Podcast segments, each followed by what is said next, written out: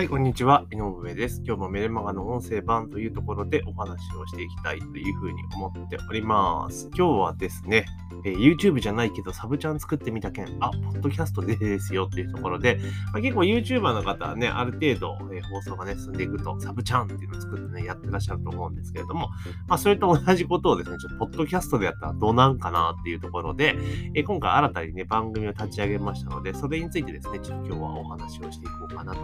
いうところでございます。で、ぜひですね、番組の購読、えー、Apple で聞いていらっしゃる方はね、購読ですね。で、それ以外のメディアで聞かれている方はフォローをね、ぜひお願いいたします。あと、えー、スポティ、えあれですね、ごめんなさい、スタイフで聞かれている方はですね、あの、コメントとかつけられますので、ぜひね、コメント入れていただきたいですし、あとはその他のメディアの方はですね、感想とかね、コメントとかありましたら、LINE から、あの、リンクに貼ってありますので、そちらの方からね、えー、いただけると、あ、LINE、あと Twitter の DM か、からいただければいいかなというふうに思っておりますので、よろしくお願いいたします。で、11月も中旬に入ってね、今日10日というところなんですけれども、じゃあなんで今回ね、改めてサブチャンネルを作ったのかっていうね、音声配信のサブチャンネルを作ったのかっていうところなんですけど、実は私、ポッドキャストですね、今、えー、展開してるこの番組ですね、実は、あの、アップルだと300件が200件が300件しか表示されないんですけど、えー、Spotify とか Amazon とか Anchor とかで見ると、多分最初の音声から拾えるんですね。で、で何本このポッドキャストに音声入ってるかっていうと、実は、ビビりますよ。889本入ってるんですよ。で、これが、えー、890本目になるわけなんですね。すごいですよね。なんか自分で思うのもすげえなっていうふうに思います。で、この番組の最初の放送が、えー、2015年の6月9日なんですね。ですから、6年半前、約6年半前なんですよ。でもちろんね、6年半前、毎日乾燥してるかってそのわけではなくて、まあ、途中ね、えー、結構な期間空いたりとか、えー、毎日配信するけど途中で止めてしまったりとかっていうのはあるんですけど、まあ、なんだかんだ言って、まあ、続いてるわけですよ。で、その間でいろいろあの、どうあの音声のね、えー、番組のコンセプトチェンジなんかもしていきながら、まあ、なんとかこの、ね、6年半も続いているぞというところなんですね。で、ちょうど昨年、今年のね、確か春ぐらいからちょっとまたコンセプトを変えて、メルマガの音声版という位置づけで、まあ、配信を開始させていただいてるんですけれども、それ以前は、えー、1年、約2年ぐらいにわたって、その時事ネタとか、そのなんか今の話題とかね、そういうことに関してちょっとお話をしていくっていうのをやってた時期があるんですね。で、その時って結構再生数とかもめちゃめちゃ多い時期ではあったんですよ。だ今の多分倍ぐらいはあったのかな。で、今ってもうどちらかというとマーケティング寄りの話になっているから、まあ、興味ある人は聞いてくださいますけど、興味ない人は全く聞かないぞっていうあれになってしまったんですけれども、まあまあ、それはそれでね、いいのかなっていうのがあるんですが、あじゃあそれだけやっぱ需要がある番組だったら作ってってもいいんじゃないかなっていうのがあったので、今回新たなサブチャンネルっていうのを作りました。で、それは、えー、あの、この時事ネタとかね、ニュースネタとか話題とか、あとは自分の感想とかね、日々の生活についてとか、まあいろいろ思ったこととか、まあ自由に、自由気ままに発信するメディアっていうのをちょっと作ってみました。まあ果たしてどこまで需要があるのかっていうところはあると思うんですけれども、まあただですですね、あの、まあ、マーケティングとかそういう硬い話だけではなくて、まあ、いろいろね、え、社会問題とかいろいろあるじゃないですか。もちろん思想信条いろいろあると思うんですけれども、まあ、客観的に自分はこう思うぞっていうことをね、話していこうかなというふうに思ってます。まあ、誰かをね、誰かとか特定の思想とか、そう信条とか別に批判するとか、そういうことは全然する気は全くないんですけれども、まあ、そんな番組をね、まあ、自分の意見を発信する、発信するっていうのを作っていこうかなというふうに思ってます。で、えー、そこでなんでね、そうちょっとね、間口を広げたものをやっていこうかっていうふうに思ったかと言いますと、あの、今までその音声配信ってどちらかというと、まあ、マネタイズしにくいぞっていう部分があったと思うんですね。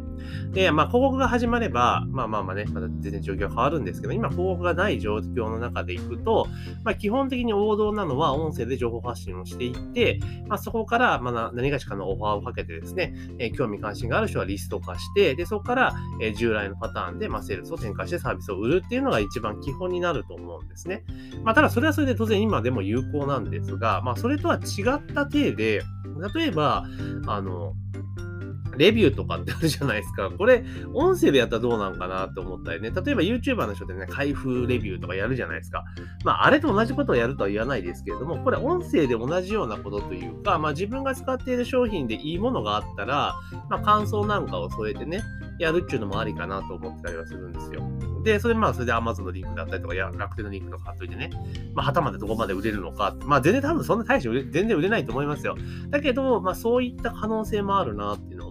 て、要はアフィリエイトをするっていうメディアで果たして音声は生きてくるのか。ただ、ラジオ広告とかっていうことを考えると、まあ、ないことはねえなと思ってるんですね。で、あの先日今ね、その音声配信の声を使った情報発信っていうコンセプトのね、教材今作ってるんですけれども、まあ、そこで、あの、いろいろ調査とかデータ調べてるんですが、あの、結構音声を聞いた後にね、検索をしているっていう人がね、結構ね、6割今日いるね、7割弱いるのか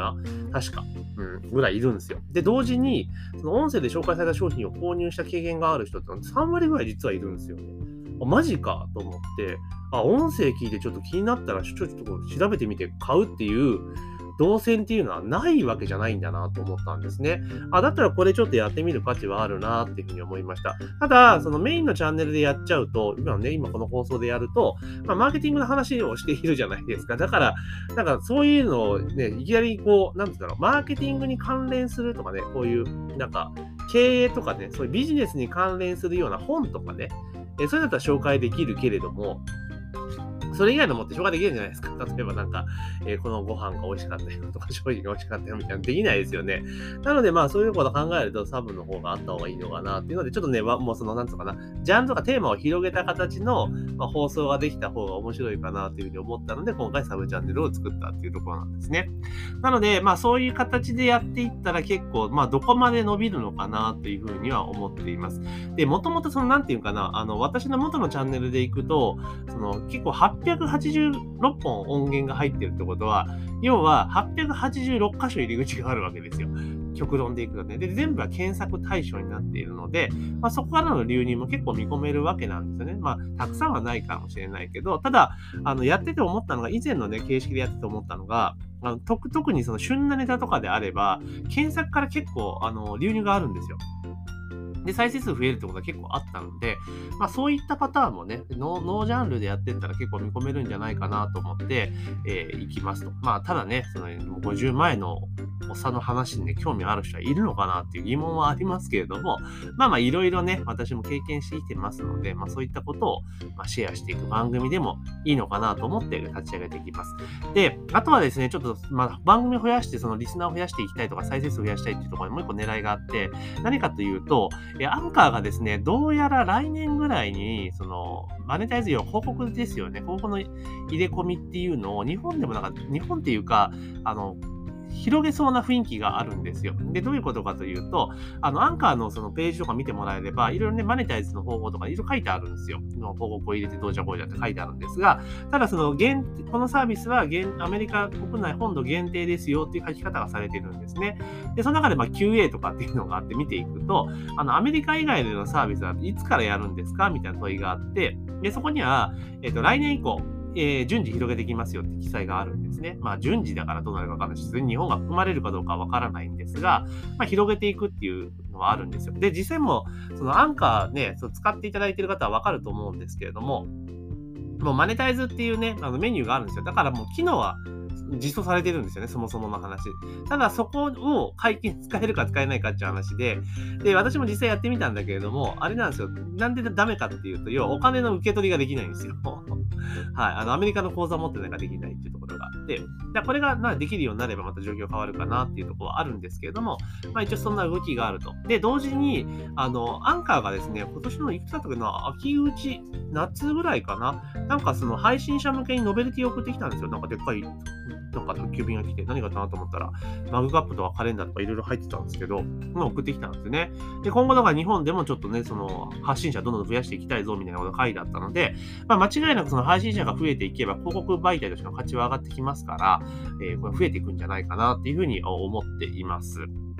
はい。なので、まあまあ、そんな遠く、いよいよね、その遠くない将来、まあ、いよいよねって言っても、今年の春、ね、なんかな、頭ぐらいにね、いや、ついに今年はね、音声もね、効果が出せるようになるかもしれないって言ってて、結局もう、もう、あれじゃあ年末じゃねえかよ、みたいな話なんですけども、いよいよ2021年はそんな時代が来るのかなっていうのがもう見えてきてますので、まあ、ここに合わせてですね、ちょっと番組を増やしていこうかなと。で、音声なので、あの、YouTube とかとは違って、チャンネル結構多点化でできるじゃないですか。あの、例えばこう音声撮るだけで良かったりするので、その YouTube で動画をね、ガチガチ作るほど手間ではないので、まあ、ここら辺をですね、また引き続きやっていって、えー、増やしていきたいなというふうに思ってます。まあ、あとはね、この音声撮ってれば、それをね、あの、画像1枚つけて YouTube にアップすればね、YouTube チャンネルでもできると思うので、まあ、そんなこともね、えー、ちょっと時間ができたらやっていこうかなと。とにかくその自分の声をいっぱい聞いてもらうっていうことを、まあ、展開していったら面白いかなというふうに思っております。というところで、え今日はですね、ね。えー、YouTube じゃないけどサブチャン作ってみた件、あ、ポッドキャストですよっていう、まあね、これだけ聞いたら何の話じゃっていう話、毎度のことなんですけれども、まあね、これタイトルはそのメルマガ独自者向けに書いてるので で、そういうことなんですけど、これ一般向けのタイトルどうなのかってね、変えるべきじゃねえかと思ったりはするんですけれども、まあそんなことやってますというところです。ぜひね、アップルで聞かれている方は購読をお願いいたします。あとね、アップルの方はレビューとかね、入れていただけると本当に嬉しいです。で、その他のメディアでですね、スタイフであったりとか、Amazon であったりとか、Spotify で聞かれている方はぜひ、えー、フォローですね、お願いします。あと、えー、スタイフの方はコメントなんかね、入れてくれたりするとありがたいなというふうに思っております。というところで、本日の配信は以上とさせていただきます。